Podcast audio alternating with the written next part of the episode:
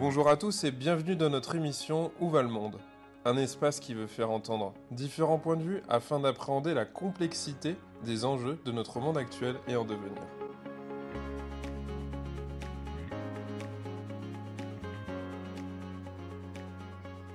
Sylvain Tillon, bonjour. Salut. Euh, aujourd'hui, l'émission Où va le monde va s'intéresser à la question de la communication. On va s'arrêter euh, sur ton collectif qui s'appelle C'est vrai ça. Et on va parler également fake news, euh, information, communication. Pour commencer, je vais te laisser te présenter à notre public. Bonjour à tous, Sylvain Tillon. je m'occupe d'une école qui forme des concepteurs de formation, des concepteurs pédagogiques. Donc j'ai créé cette école il y a trois ans et à côté de ça, je passe beaucoup de temps sur LinkedIn, trop selon certains, et surtout à vérifier un peu les infos. C'est comme ça un peu qu'a démarré le collectif de C'est vrai ça, qui est une page LinkedIn pour que ce ne soit pas que moi à titre perso qui aille euh, débunker, démystifier euh, les éléments qu'on peut trouver, que ce soit une page et que je ne fasse pas que ça de mon profil perso, qui a d'autres activités et d'autres enjeux pro que seulement euh, la vérité avec un petit V. Exactement. Alors justement, c'est né comment cette histoire-là? C'est vrai ça euh, C'est euh, euh, c'est parti d'un agacement personnel. Alors c'est vrai que on, a, ça va être un peu le sujet du jour. On a quand même une, déferlante et je, pensais que ça s'arrêterait avec le temps, mais ça s'empire. J'ai l'impression de fausses informations, parfois avec une visée malveillante. Parfois, on peut se demander finalement à quoi ça sert de mentir. Euh, mais alors, ça sort-tu d'où, en fait, déjà au départ, tout ça C'est vrai, ça? Alors, ça, part de mon addiction à LinkedIn et euh, du fait que je trouve que c'est un réseau comme de qualité dans l'ensemble, où je fais une veille que je trouve passionnante, je découvre plein de choses très très bien, en s'abonnant aux bonnes personnes, en suivant les bonnes personnes, et que j'y tiens un peu à ce réseau, je me sens bien dessus. Euh, Sauf que bah, il est devenu plus populaire, ce qui est une bonne chose, donc il y a encore plus de super bons créateurs de contenu, mais ce qui pousse aussi euh, pas mal de très mauvais créateurs de contenu, de bullshitters, de recopieurs de fake news, ou comme tu dis, de gens malveillants qui sont payés pour euh, désinformer, parce qu'il y en a. Euh, et que là, en fait, c'est même pas ça la base, c'était sur la perte de qualité de recopie. donc, avec un copain, on a lancé CopyPost, une première page pour se moquer des gens qui ne créent rien et qui ne font que copier-coller des choses qu'on voit sur euh, Twitter, Reddit, Facebook, parce que LinkedIn n'est pas un réseau où on crée les fausses infos. C'est souvent des, choses qu'on récupère d'ailleurs, en fait. Des, des gens qui font une bonne curation et qui partagent leur bullshit sur LinkedIn, d'où ils ont parfois le droit des commentaires. On n'est pas sur Facebook ici. Mais c'est pas dans le sujet, parce que pour moi, ça n'a rien à faire sur Facebook non plus. Et donc, au départ, au départ le but de cette page, c'est de se moquer de ceux qui recopient bêtement.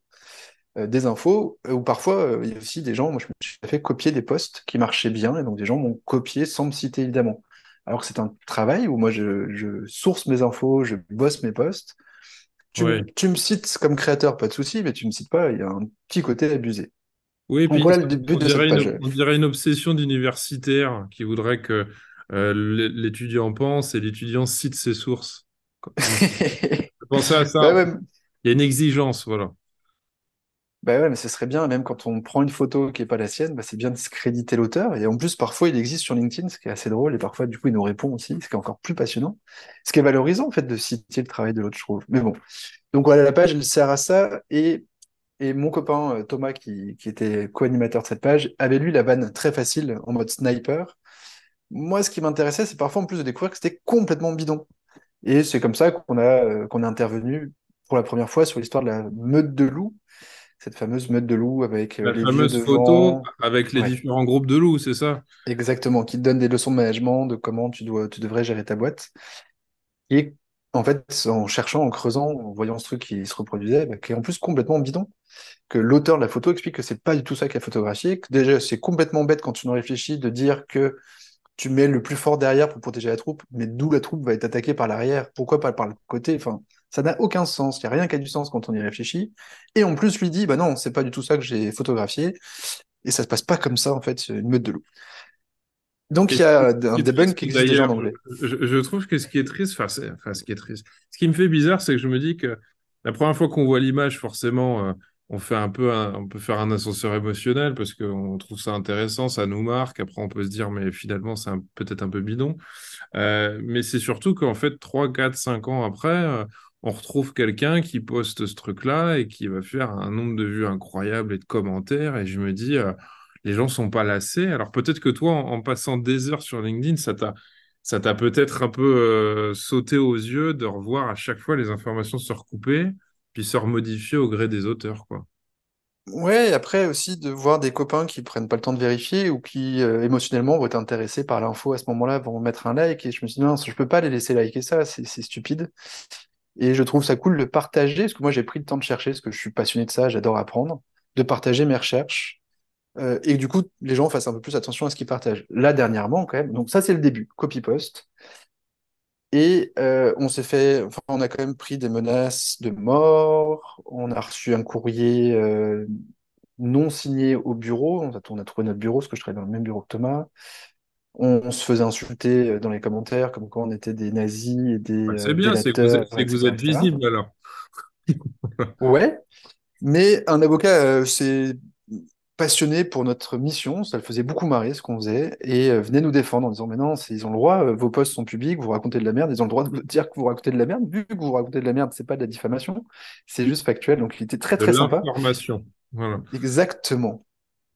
Et, euh, et un jour, il m'appelle en décembre 2020, il me dit, Sylvain, c'est cool le copy-post, et j'adore l'idée, mais là, il y a un enjeu plus grave de santé publique, c'est Covid, et il y a des gens qui racontent n'importe quoi sur ce sujet, ce serait cool qu'on montre les études scientifiques, qu'on démonte de faux arguments, qu'on démontre que c'est bidonné ou que c'est mal interprété ou que l'étude ne dit pas ça. Parce Ouais. que les, les vrais meilleurs, ils partent de vraies études dont ils falsifient les conclusions ou dont ou ils font exprès de pas comprendre les conclusions pour aller dans leur sens. Et ce qui est fou, c'est qu'ils parfois partagent l'étude, que les gens vont pas lire, évidemment. Je me Bah rappelle d'un oui. Gilbert Collard qui avait fait ça en disant euh, Regardez, La preuve que le vaccin tue, c'est qu'il y a eu euh, 16 000 morts en juillet 2021. Et je vous partage le rapport de, euh, de l'Agence de santé. Hmm. Et en fait, dans ce rapport, il y avait eu, il y a bien eu 16 000 enquêtes de gens morts dans le mois après avoir été vaccinés.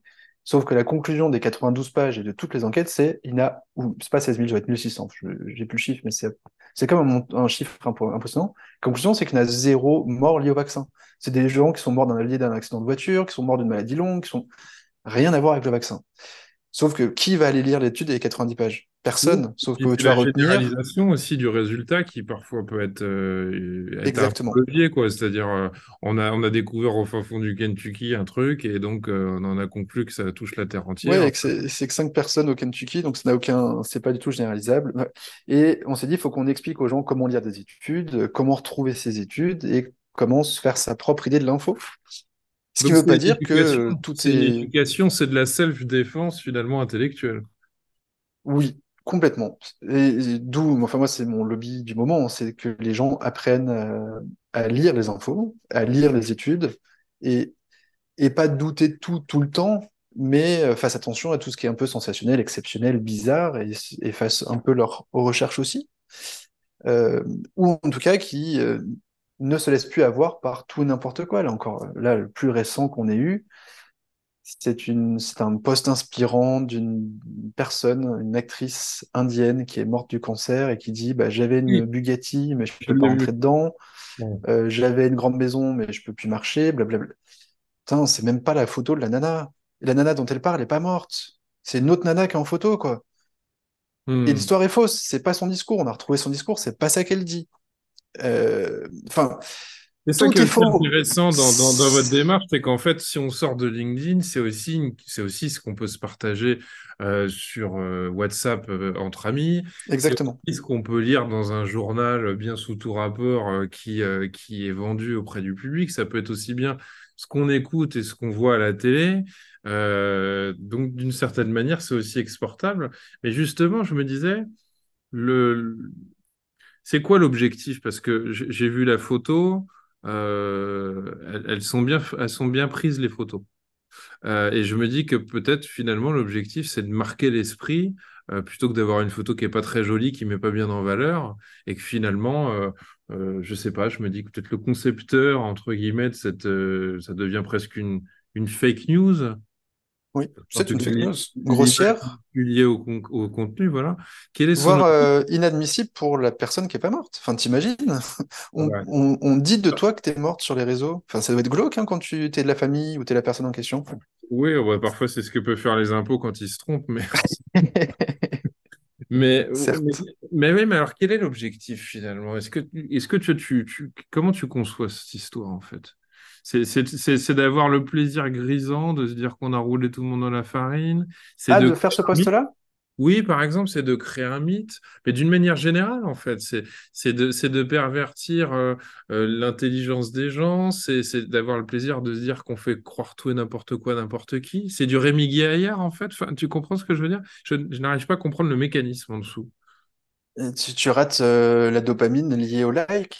Euh, l'auteur de ce post là, sur la fausse euh, femme morte du cancer, euh, elle a généré euh, 500 likes et elle nous a répondu, tant pis si c'est une fake news, euh, la morale est belle et c'est l'essentiel. Ouais, mais si c'est faux, il n'y a pas de morale en fait. C'est je. Il peut y avoir des sous, par contre, parce qu'on attire des gens, on peut avoir euh, des bah, on, on gagne en visibilité. en- Et après, certains sont payés pour désinformer hein, sur les sujets autour du Covid, de la guerre en Ukraine, sur des enjeux d'influence géopolitique. Il y a des faux comptes ou des vrais comptes euh, de vraies personnes, mais qui sont payés pour raconter euh, de la merde. Hmm. Et des Donc, deux côtés, enfin, c'est pas non plus tout noir, tout blanc. On n'est pas du tout le ministère de la vérité, du coup, non plus. Juste pour revenir là-dessus, parce qu'on est, on, on partage les faits qu'on trouve, les infos qu'on a. On se rend compte que parfois, moi j'ai pris une énorme claque. C'était quand ça? C'était genre septembre 2021. Un, quelqu'un poste sur un mec qui est plutôt euh, côté euh, euh, sceptique ou anti-vax, qui partage un truc. euh, on nous ment, 50% des entrées à l'hôpital ne sont pas liées au Covid. Et c'est, euh, il nous met une source danoise d'un mm, journal type Entrevue à- au Danemark. ouais. Et donc, première chose, c'est que tu vérifies la fiabilité de la, la source. Et là, tu te dis, personne, ce que personne ne va faire. Oui, mais nous, ce qu'on va faire en premier, c'est quand même un peu regarder ça. Mais ça ça veut pas dire, et c'est là où j'ai réussi à aller plus loin, j'étais à la fois content de moi, mais très triste de la conclusion, c'est que je me dis, bon, la source est pourrie, mais je vais quand même essayer de voir de quoi ils parlent et quels sont leurs, d'où viennent euh, leurs data, etc. Et, euh, et en fait, il y avait eu un article une semaine avant dans le Washington Post, au New York Times, qui effectivement parlait de ça. Et effectivement, dans notre appli euh, anti-Covid, on a- dans l'appli qu'on avait tous là pour avoir notre QR code, Ouais. et il n'y avait pas le détail. Et à partir de novembre, Guillaume Rosier, le- celui qui travaille sur ces datas, hein, qui était à titre perso et individuel, qu'il a fait un travail incroyable, a ajouté la, la data entrée à l'hôpital pour Covid ou entrée à l'hôpital avec le Covid. Alors pourquoi au départ on n'a pas, euh, on a mélangé les deux, c'est que ça obligeait le corps médical à certaines précautions, à pas mélanger des gens dans les chambres qui ont le Covid, qui n'ont pas le Covid, et à faire un suivi plus fort, parce que si tu rentres, même si c'est pour une, euh, une crise d'appendicite et que tu as le Covid, tu as plus de risques que ça parte en vrille. Hmm. Mais ça n'empêche que t'es pas rentré à l'hôpital pour ça, et que c'est vrai que sur des classes d'âge très jeunes, euh, c'était euh, mais c'était énorme. C'était 60% des moins de 30 ans qui rentraient à l'hôpital avec le Covid, mais pas pour le Covid. Ouais. Et que moi, je me dis, merde, là, on se fout un peu de notre gueule aussi dans la communication, à vouloir faire peur et tout, mais sans nous donner toutes les infos. Et ça m'a un peu énervé aussi de découvrir que du coup, bah, des deux côtés, et parfois on ment. Alors, est-ce que mentir, c'est bien? Parce que quand on parle mensonge, on peut parler de nudge, de comment faire changer les comportements. Ouais, c'est Moi, j'aime bien quand même savoir les trucs. J'aime Ouais, bien qu'on me dise les choses et que je puisse comprendre. J'aime pas qu'on me mente. Donc. C'est pour ça aussi que je fais ce boulot-là, parce que j'aime bien comprendre. ouais. J'entends, mais- et donc je me dis que finalement vous êtes là aussi pour révéler euh, des, des biais cognitifs euh, habituels, y compris quand euh, on s'intéresse à la science, euh, pas confondre les, les causalités avec les corrélations. corrélation et causalité, c'est le plus drôle. ouais. C'est très très drôle. causalité linéaire et une causalité circulaire, c'est différent. Et donc, c'est tout ça que vous essayez de... Mais alors, moi, je me demande aussi, tiens, ça me vient là, pendant qu'on discute, on fait énormément appel à, à vous, parce qu'il suffit de vous taguer sur un post et, euh, et vous, et, et vous rappliquez souvent, euh, et Ouais. les gens vous, vous remercient euh, et sont contents. Parfois, je vois que c'est bien la soixantième fois qu'on vous pose la même question, et vous y répondez euh, en disant euh, on, a déjà répondu à la question, on va le refaire. Euh, est-ce qu'on pourrait se dire que ça change quelque chose au fond des gens, ou est-ce que on pourrait supputer que une sorte de flemme s'est installée chez eux et ils ne feraient que de vous appeler sans développer leur sens critique? Euh, mais déjà, si les gens se posent la question, je trouve ça déjà cool. Que tout le monde n'ait pas envie d'aller creuser, n'ait pas le temps de creuser ou n'ait pas les méthodes pour creuser, je l'entends. Mais Ouais. si tu ne likes plus bêtement les choses et que tu te dis, tiens, ça me paraît trop extraordinaire pour être vrai, je vais demander une vérif avant de mettre un like, moi je trouve que c'est le meilleur réflexe à avoir. Tout le monde ne peut pas faire ce boulot-là. J'aimerais bien que tout le monde ait un peu plus d'esprit critique et sache le faire, mais c'est une question de passion et j'entends que ce soit pas la passion de tout le monde. Hmm. Euh, par contre, ce qu'on a aussi mesuré, parce que du coup on aime bien les datas, comme tu l'imagines, euh, derrière nos liens, derrière nos sources, parce qu'on partage toujours euh, notre démarche, notre méthodo pour répondre vrai, faux ou à nuancer, et on met des sources. Et on avait mis des trackers derrière ces sources pour voir si les gens cliquaient dessus. Bah, je te l'avoue, très tristement, les gens ne cliquent pas sur nos sources. Ils Ah, nous croient sur parole, ce qui est un peu triste. Alors pas tous, hein, on a quand même des gens qui, qui vont tout vérifier, et on les remercie.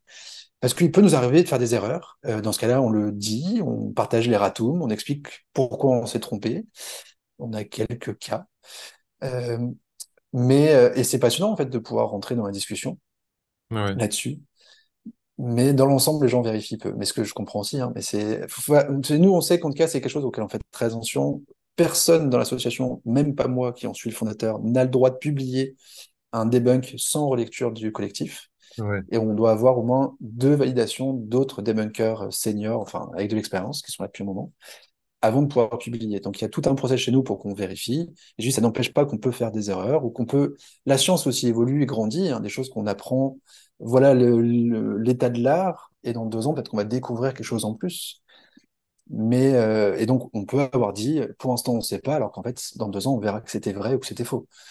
Mais de toute façon, on va jamais. tu- là où j'étais, j'avais été très fier de nous, c'était quand François avait annoncé la mort de Monsieur Montagnier, le professeur Montagnier. Ouais. On avait dit, on ne prend pas la parole, on n'a pas l'info. Euh, on n'a pas à dire c'est vrai ou c'est faux. C'est pas parce que c'est François qui l'annonce que c'est nécessairement faux. Et Ouais. heureusement qu'on n'a pas pris la parole, parce que c'était vrai que Montagnier avait fait un pied de nez aux médias traditionnels en annonçant sa mort. Enfin, sa famille avait annoncé sa mort qu'à François, et que Le Monde, Libération et les autres qui font un travail sérieux de fact-checking, n'avaient eu la confirmation que quatre jours après. Mais c'est pour ça qu'on dit parfois on sait pas. hein.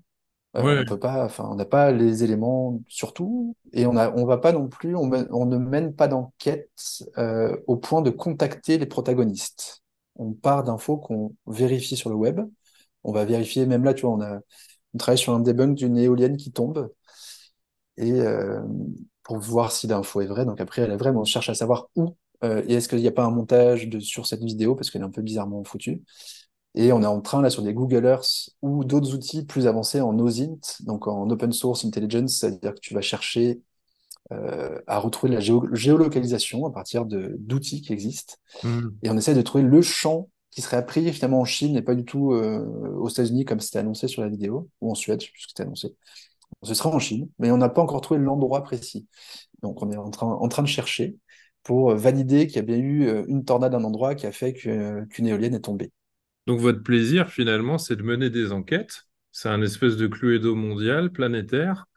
Et de temps en temps, on vous envoie une photo mal cadrée avec tout un laïus euh, assez excitant. On se dit, mais qu'est-ce que c'est que ce truc-là? Et vous vous dites, bon, il faut qu'on aille fouiller parce que c'est un peu bizarre quand même. Et c'est ça, finalement, si je comprends. Ouais, c'est d'apprendre, c'est de creuser, c'est de comprendre bah, pourquoi une éolienne peut tomber. Euh, qu'est-ce qui fait que les matériaux peuvent se froisser comme ça? Est-ce que c'est logique? Est-ce qu'il n'y a pas un risque euh, du coup que ce- ça s'empire et que toutes les éoliennes tombent et que du coup on ne produise plus d'électricité? Moi, ce qui m'éclate en fait, c'est non pas dire c'est vrai faux, encore que ça m'amuse un peu. C'est aussi comprendre bah, comment on fabrique une éolienne et pourquoi c'est fragile à certains types de vent. C'est ça qui est intéressant, c'est qu'à travers ça, finalement, euh, c'est une excuse pour apprendre aussi de manière pédagogique, parce que c'est une bonne porte d'entrée, j'ai envie de dire, plutôt que de nous faire apprendre des leçons par cœur euh, à l'école.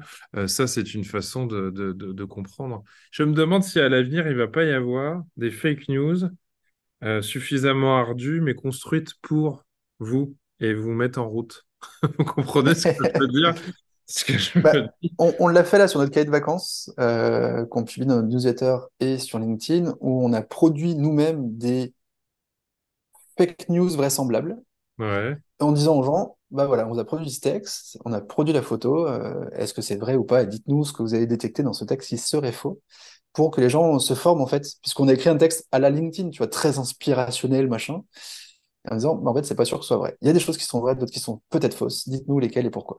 Oui, puis il y avait le Et fameux philosophe qui n'existait pas, qu'on avait déjà cité, là. J'ai oublié ouais, son souvenir, là. Je sais plus qui le citait, et donc, mais il n'existait pas. Et puis, je crois qu'il avait été. euh, on avait inventé ce truc-là sur Wikipédia, et puis après, euh, copier-coller, copier-coller, euh, et, et- et tout le monde s'est mis à parler de quelqu'un qui n'existait pas. Ça me fait penser à, à l'humoriste Haroun aussi, qui, a, qui citait un philosophe et qui l'avait inventé. Voilà. Oui. Haroun est extraordinaire. Je suis très très fan de cet humoriste. Moi, je suis spécialiste, enfin, je suis un grand fan aussi des citations apocryphes, donc qui est un mot que j'ai appris en faisant du, du debunk. Parce que si vous voyez Mandela, Gandhi, Churchill, Roosevelt, euh, qu'est-ce qu'il y aura d'autre? Sur un- une citation, c'est probablement faux. Euh, vérifier d'où elle vient et qui l'a écrite. C'est parfois, ça n'a souvent rien à voir avec ces auteurs-là, qui en plus ont une bibliographie très complète. On peut aller vé- vérifier dans leur bibliographie, ce qui est cool. Et, et du coup, ça, tu vois, aussi, ils claquent perso encore, C'est marrant parce que, perso. Parce que je suis tombé sur, euh, tu vois, je viens de me rendre compte, j'ai cherché une citation de Louis Jouvet hier. Et, euh, et j'ai cherché sur Internet parce que je me suis dit, euh, je suis pas persuadé que ce soit lui. Et Génial. apparemment c'était plutôt Prévert. Et je Ok, suis, et je suis même pas persuadé, euh, enfin je- ça, ça me semble plus logique, que c'était une citation sur le bonheur euh, qu'on entend euh, au moment où il s'en va, euh, euh, au moment de sa disparition, le, le- le bruit de son départ euh, fait qu'il était là, en gros. Et, et je me suis dit, ça fait, ça fait un peu Jouvet, mais pas vraiment, je trouve. Euh, et c'est parce que je commence à connaître un peu l'auteur que j'ai douté. ah, Euh, bien joué. et, et je me suis dit, mais pourquoi sur un site de citation, parce que c'est, il y a plein de sites de citation, je ne sais pas quelle est la, for- forcément la motivation là-dedans. Et, et dans ce site de citation, il y avait, euh, il y avait, bah, il y avait C'est bien titré, Jouvet. Ouais, donc faites gaffe à Voilà. tout ce qui est euh, dico-citation, Even euh, et d'autres qui sont en fait des, des, des curateurs, mais qui n'ont pas du tout vérifié les auteurs. Ouais, et puis qui a... pomper Sun Tzu ou- et qui, à qui on Ah oui, Sun Tzu par exemple, euh, je crois que lui, il s'en est pris plein le dos quand même parce que Ouais, il a mis beaucoup de phrases qui n'ont aucun rapport euh, avec lui, quoi, même parfois. Euh, c'est même parfois anachronique, euh, certaines citations. Ça en devient drôle. C'est comme la cit- il n'y avait pas une citation de De Gaulle qui, qui disait que si vous croyez ce qui est écrit sur les réseaux sociaux, Oui, ça c'est Napoléon, Victor Hugo. Enfin, elle est, attribuée à tout le monde en disant euh, si vous croyez ce que vous lisez sur Internet, enfin, croyez ce que vous lisez sur Internet, vous avez raison. ouais, Un truc ouais, comme ça, ouais, qui est un peu fun. Moi, celle qui m'avait marqué, c'était une que j'utilisais euh, plus jeune, comme un peu mon moteur, mon, mon- enfin, tu vois, mon moto, euh, qui était, il ne savait pas que c'est impossible, alors il l'a fait. Ouais, Alors, ou, ou alors ils l'ont fait, je sais plus, c'est au pluriel. C'est de qui, tu Non, sais? non. Elle est attribuée à Mark Twain, euh, donc euh, l'auteur d'Huckleberry Finn, euh, et tu imagines le mec qui, euh, Oui, enfin, qui va à la oui, conquête des États-Unis, euh, du, du Far West, etc. mais c'est pas lui. Et en fait, c'est plutôt de Plagnol, en fait. Ah ouais. C'est pas Mark Twain, c'est écrit dans aucun de ses bouquins, dans aucune de ses interviews, et celui qui a écrit la phrase la plus proche, c'est Plagnol dans un bouquin dans les années 60, qui est pas très connu. Mais la phrase complète est plus intéressante, et c'est souvent le problème des citations qui sont, en plus- euh, on t'enlève le contexte qui est autour. Et là, la phrase de Plagnol, il faudrait regarder- retrouver le truc complet, mais c'est euh, il était ignare, euh, enfin, c'est plutôt quelqu'un de naïf et un peu bête, qui savait pas que c'est impossible, alors il a essayé, ce que les autres n'osaient plus faire, et il a réussi. Et c'est pas, c'est pas le courage, c'est pas la conquête, c'est plutôt quelqu'un qui avait enlevé le filtre que tout le monde se met parfois en disant, mais ça, je peux pas y arriver. Et que c'est vrai, C'est bah, l'ingénu qui sait, qui sait pas exactement. limiter. Voilà, qui ne sait pas limiter euh, Et avec. moins le, le- le courageux, résilient, persévérant qui a réussi, c'est plutôt l'ingénu. Donc je ça trouve que ça rajoute autre chose et ça, ça, ça apporte une autre, euh, une autre- un autre angle à cette citation qui est très jolie, Alors. Dans ma question, finalement, pourquoi on fait une fake news? Alors, il y aurait, euh, on va attirer l'attention, ou alors on a un peu un feignant sur les bords et puis euh, on s'en fout un peu de vérifier et euh, peut-être qu'on fait l'erreur en se disant, bah tiens, c'est peut-être pas Prévert, ça doit être Jouvet, je vais marquer Jouvet et puis on s'en fiche. Il y aurait quoi d'autre comme explication à ça, en fait? C'est parce que je me dis que certains, quand même, ont l'air de se bouffer un peu la tête à, à construire du mensonge, quoi. Bah, un profil. euh, On Il y a, du il y a des. profil psychologique, voilà. Pardon? On essaie de faire du profil psychologique à travers ces, ces passages à l'acte. Qui peut faire ça? Non, mais c'est un réseau d'influence, LinkedIn. En plus, tu touches des décideurs, des cadres, des chefs d'entreprise, des gens qui ont du pouvoir après. Et je me souviens, alors je peux la citer du coup, celle-ci, je vais pas dire que lui est un des informateurs, parce que ça, ça pourrait être de la diffamation, mais Michael Aguilar euh, publie des choses qui le font marrer, mais Oui. parfois avec des idées derrière. Il est Ah bah plutôt oui. euh, Souvent, on l'embête avec encarté ça. On très à droite Voilà. dans ses idées, du coup pas trop pro-environnement. Et euh, il y a un an, par exemple, il avait publié une vidéo, vous voyez ce que l'Europe nous prépare ou ce qui nous attend, avec une file d'attente de 25 voitures devant une pompe électrique. Ouais. Euh, parce qu'en plus, à ce moment-là, l'Europe avait décidé qu'à partir de 2035, on n'aurait plus le droit de produire de voitures thermiques. Oui, puis ce qui peut poser souci, c'est comme il a une grande audience, s'il n'en avait pas, on s'en ficherait. Mais là, c'est ça qui euh, peut Ouais, il a 220 000 abonnés et chacun de ses posts fait plus de 2000 likes, donc c'est vu par plus de 200 000 personnes en tout. Ouais. Donc gros impact, et c'est vrai que ça questionne, tu vois, sa vidéo, tu te dis, ouais, bah, c'est, si on peut pas recharger nos voitures, ça n'a pas de sens, parce que du coup, ça veut dire qu'on peut plus se déplacer. Et donc, on nous avait tagué dessus en disant, c'est vrai cette vidéo, et la vidéo est vraie, sauf qu'elle a été tournée, pareil, il faudrait vérifier les dates, mais genre en 2017 aux États-Unis, le jour de Thanksgiving, en Californie, à côté de San Francisco, donc l'endroit où il y a le plus de voitures électriques, à un moment où il n'y avait pas encore beaucoup de pompes électriques. Et effectivement, cette vidéo est vraie, mais la vidéo datait de 5 ans avant son poste, et qu'aujourd'hui, il n'y a plus ces problèmes-là aux États-Unis et en Californie notamment, parce qu'ils ont suffisamment de bornes pour recharger ces voitures. C'est très intéressant parce que finalement, ça veut quand même nous rappeler qu'à chaque fois, on active les gens en leur titillant leur part émotionnelle et que finalement, euh, et je pense que c'est un, un vrai sujet au fond, en tout cas aussi qui m'intéresse personnellement et professionnellement, c'est la question de la mise en scène. Et en fait, euh, à partir du moment où, où on n'a pas conscience en face qu'il y a une mise en scène, euh, on peut foncer dans un mur euh, sans le savoir, quoi. Bah, surtout sur quelqu'un qui parle bien, qui a du charisme, qui a de la notoriété par ailleurs, parce qu'il y a aussi cet argument d'autorité, un peu, Ouais. Euh, qui fait que bah, si c'est lui qui le dit, c'est que ça doit être vrai. Il connaît ses sujets, c'est un grand, grand conférencier, il est génial sur scène, ses bouquins sont intéressants. Donc, s'il le dit, oui, bah, c'est qu'on va dans droit dans le mur, donc faut être contre les Mm. voitures électriques. Mais c'est ce que disait, euh, j'écoutais ce matin Olivier Delamarche dans une interview de Thinkerview, qui est sortie il y a quelques jours. Ouais. Et, euh, et il disait, Elon Musk nous dit qu'il faut prendre du Bitcoin parce qu'il se fait énormément d'argent derrière, mais euh, donc il expliquait que c'était vraiment pas une chose à faire. Bon, moi, j'y connais rien, il expliquait pourquoi. Et il disait, mais vous savez, il a failli être interdit à vie de, pouvoir gérer une entreprise, il a payé des millions, et c'est pas quelqu'un à écouter sur ce genre de conseils, mais euh, argument d'autorité, euh, si Elon Musk le fait, c'est que c'est bien. Voilà. Et vous venez jouer là-dessus aussi, finalement. Vous essayez de faire en sorte que les gens arrêtent de suivre leur système limbique, quoi. Ouais, arrête de suivre des gourous, euh, arrête d'écouter euh, et de boire les paroles d'un Raoult qu'on a beaucoup joué, alors qu'il y avait des enquêtes sur lui depuis 20 ans. Et que moi, le premier, j'ai rêvé que ce mec-là ait la solution pour nous sortir de Covid plus vite. hein. Enfin, quand c'est sorti dans les médias, j'ai dit, oh, trop cool, il y a un Français en plus euh, qui, qui a trouvé une solution. Ouais. Mais on aime ça, on aime les, on aime ces figures, ces héros, on les crée en plus. Et même au niveau politique, moi, ça m'ennuie aujourd'hui qu'on on vote pour des, des gens plus que pour des idées ou des programmes.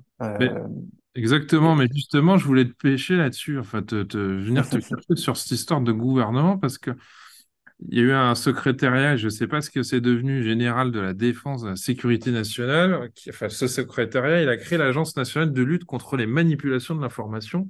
Je me demande si c'était pas euh, Castex qui avait parlé de ça à un moment donné, peut-être que je me trompe, et, euh, qui voulait se donner un peu pour objectif de, de, de, pouvoir sous-peser ce qui serait vrai, ce qui serait faux en termes d'information. Euh, qu'est-ce que tu en penses et qu'est-ce que tu, qu'est-ce que tu en sais? Je trouve que c'est compliqué qu'un gouvernement puisse se positionner comme garant de la vérité finalement. Ouais, clairement. Alors, ce que je sais, c'est qu'ils ont, ils ont une commission en place qui réfléchit à une sorte de certification de certains organismes, Ouais. type euh, Check News, euh, les décodeurs sur le monde, enfin Check News et Libération, euh, les décodeurs sur le monde, et euh, certains, moi je- j'en suis des fact-checkers sur euh, Twitter que je trouve très très bons, comme Julien Pain, comme La Tronche en biais, comme d'autres, qui font du très très bon travail, qui sourcent, qui, qui expliquent, pour que euh, y ait une, et qu'ils puissent se défendre un peu plus face à un Idriss Aberkan qui. Pouah, ça fait flipper, et en plus qui attaque quand on dit des choses où on n'est pas d'accord avec lui, Hmm. euh, mais qui ne source pas grand-chose, et que du coup il y a une sorte de soutien moral, voire financier, enfin pas financier, moral. Mais en fait, je sais pas trop à quoi servirait cette euh, authentification. Donc, euh, on sait qu'il travaille sur le sujet. Euh, on la recherche pas particulièrement. Aujourd'hui, on n'est pas financé. On souhaite continuer à pas être financé. Bah oui, est un peu c'est bizarre. vraie question sur la question de l'autonomie. À partir du moment où on est financé, euh, ça pose la question de la dépendance euh, qu'on Oui, peut à quelqu'un. Ouais. oui, c'est ça. Et qu'on veut pas, du coup, qu'on nous envoie sur des sujets qui nous intéressent pas. Parce qu'en tant qu'indépendant aussi, on peut ne pas répondre à certains tags. Et il y en a certains auxquels on répond, répond pas parce que c'est l'auteur qui s'auto-tag, parce qu'il sait que si on vient commenter, qu'on dise que ce soit vrai, que c'est faux, ça lui fera de la visibilité. Ce qui est, je trouve un peu dingue, hein, que les gens veulent qu'on leur dise que c'est de la merde. Et qu'ils sont contents quand même, parce que ça a amené plein de gens sur le poste. Je, je- je trouve ça perché comme raisonnement. Mais il y en a. Donc ça, on n'y va pas. Quand c'est l'auteur qui nous demande d'intervenir lui-même. Et on n'y va pas non plus quand c'est un biais d'opinion. Parce que chacun a le droit de penser ce qu'il veut.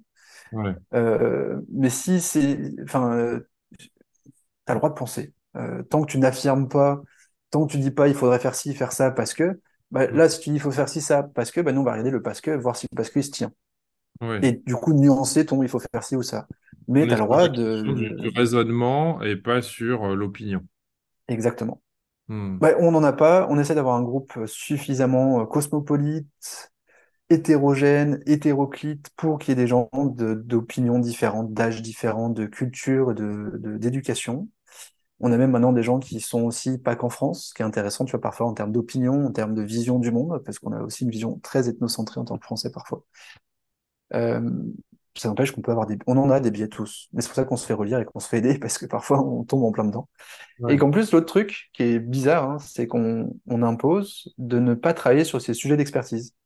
Donc, quand ta membre euh, demande à rejoindre C'est vrai ça, on lui demande c'est quoi tes sujets d'expertise, mais en fait, c'est pour que tu travailles pas dessus. Tu auras le Hmm. droit de donner un regard sur ce qui est écrit en disant là, faites gaffe, vous avez oublié telle étude qui est plus récente, que vous n'avez peut-être pas trouvé parce que tu es expert, mais t'as pas le droit de réger le debug parce que tu as des biais dessus, évidemment. Donc, c'est plutôt quelqu'un qui est neutre, qui va passer peut-être plus de temps, mais qui du coup va creuser de façon très neutre le sujet. Ouais.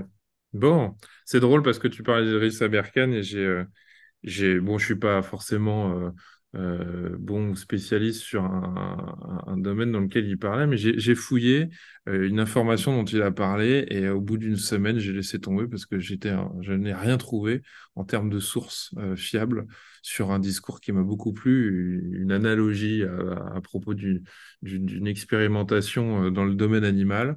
Et je me suis dit, bah, j'ai beau chercher partout, je ne retrouve pas. Et j'avais envie de, de- de- chercher la source de cette expérience pour pouvoir euh, en développer un argumentaire après euh, euh, lors d'une conférence. Et j'ai préféré ne pas évoquer ça parce que je me suis dit, mais euh, ça se trouve, c'est complètement faux.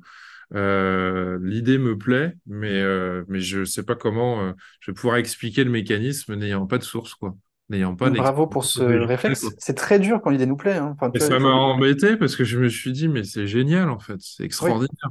Et je me suis dit, bah non, mais en fait, euh, tu vas te sentir idiot quand tu voudras discuter un peu plus parce que tu n'auras pas de détails. En fait, tu as tellement envie d'y croire que tu pourrais le vendre. Mais euh, non.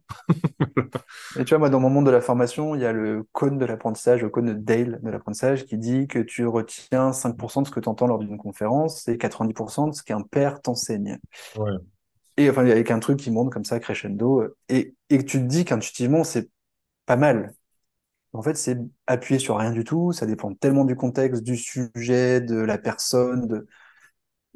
Alors Exactement. oui, il vaut mieux faire faire, il vaut mieux que ce soit un père qui t'enseigne a priori un sujet, mais c'est pas vrai dans tous les cas, Il faut pas a, du tout partir de ces chiffres. il y a toujours un argument d'autorité quand il y a des chiffres et des pourcentages. Ah ben en plus c'est euh, partagé par HEC Montréal, donc tu dis waouh c'est une grande école derrière et, Ah bah, non clairement. tout est bon. Ah, l'au- l'autre que j'adore hein, qui qu'on retrouve souvent c'est quand 93% des infos passent par le non-verbal. Alors malheureusement pour ceux qui nous entendent ils nous voient pas, donc euh, déjà c'est pas tout à fait vrai là, donc j'espère qu'ils retiendront quand même quelque chose. Donc qui est la loi de Merabian, mais surtout arrêtez d'utiliser cette info, cette stat, euh, parce qu'elle est fausse, que Merabian a fait une étude sur une petite dizaine de sujets, donc ce qui est beaucoup trop petit pour en tirer des conclusions, et une étude sur la communication des émotions uniquement, et qu'effectivement, donc quand tu communiques une émotion, Ça passe plus par le non-verbal que par le verbal, dans la compréhension. Mais c'est pas dans la communication en général, et c'est sur une trop petite, trop petite, trop petite cohorte pour que ce soit euh, utilisé partout en disant euh, travaillez votre non-verbal. Stop. Ça veut pas dire qu'il faut pas le travailler, mais il faut pas partir de cette stat-là pour le faire. Hmm. J'entends. Bon, on va aller sur notre dernière question, Sylvain Tillon. Je vois que le, temps euh, file vite. selon toi, où va le monde? Bah, moi, tu vois, dans, l'initiative dont tu me parles du gouvernement, m'inquiète. Je, trouve qu'on ne traite pas le sujet à la source, qui est euh, éduquer nos enfants à euh, savoir lire, à savoir comprendre les infos, à savoir se créer leur propre raisonnement, et donc avoir une sorte d'esprit critique. Alors, en France, on n'est pas si mauvais. Il ne faut pas taper sur l'éducation nationale. Euh, ils font au mieux, et en plus avec peu de moyens en ce moment, c'est compliqué. Mais je trouve que ça, c'est des sujets très importants parce que euh, bah, on peut tous tomber là-dedans sans faire gaffe. Et après, c'est des spirales terribles. En plus, avec les bulles de filtre liées aux algorithmes ou aux télé, bah, tu tombes sur ces news, pour, euh, tu risques de tomber dans beaucoup de fake news aussi, par exemple. Donc, apprendre à prendre du recul, ce qui ne veut pas dire douter de tout et rechercher les infos tout le temps, sinon tu passes ta vie à ça, tu n'avances plus non plus. Mais en tout cas, être capable de se dire, bah tiens, ça c'est peut-être pas vrai, de pas tout prendre au, pied de la lettre, au premier degré. J'adorerais qu'on aille plus loin dessus, et ça, je n'entends pas ça dans les grands enjeux. Alors pour moi, c'est un enjeu euh, terrible pour euh, le développement économique de notre pays, pour la mise en place d'une peut-être une sobriété euh, environnementale et économique aussi pour sauver notre planète. Parce qu'aujourd'hui, bah, il y a des infos de partout, écrites par n'importe qui, qui disent n'importe quoi, mais ça fait du clic et c'est essentiel et je trouve ça un peu triste. Donc, je suis un peu inquiet parce que le niveau des médias a baissé à cause du financement, peut-être des médias qui a aussi beaucoup changé. Donc, c'est pas que la faute des médias. Hein. C'est le modèle a fait qu'aujourd'hui, il bah, faut produire la news la plus sensationnelle possible pour euh, gagner de l'argent et que c'est dur du coup de s'en sortir quand on veut faire un vrai travail de qualité. Et que malheureusement, on a besoin de médias indépendants qui font du travail de qualité pour être dans une vraie démocratie et un pays qui avance sereinement. Voilà. Ce que j'en pense. Donc tout, ça fait un peu peur. Je te remercie en tout cas, oui. C'est cool que tu t'intéresses au sujet, c'est cool que tu fasses ces recherches. Donc moi, ça me rassure. C'est ça que je trouve cool depuis le lancement de cette association, de ce collectif. C'est que de plus en plus de gens nous disent maintenant, je fais un peu plus attention. Et même si c'est que 1% de la population, bah, c'est déjà trop bien. Bon, parfait en tout cas. Je te remercie vraiment, Sylvain, pour toutes tes réponses. Et puis, euh, on continuera à suivre sur LinkedIn euh, ton association qui continue à, à œuvrer pour, euh, pour le bien collectif. Voilà. Merci beaucoup. À bientôt. À bientôt.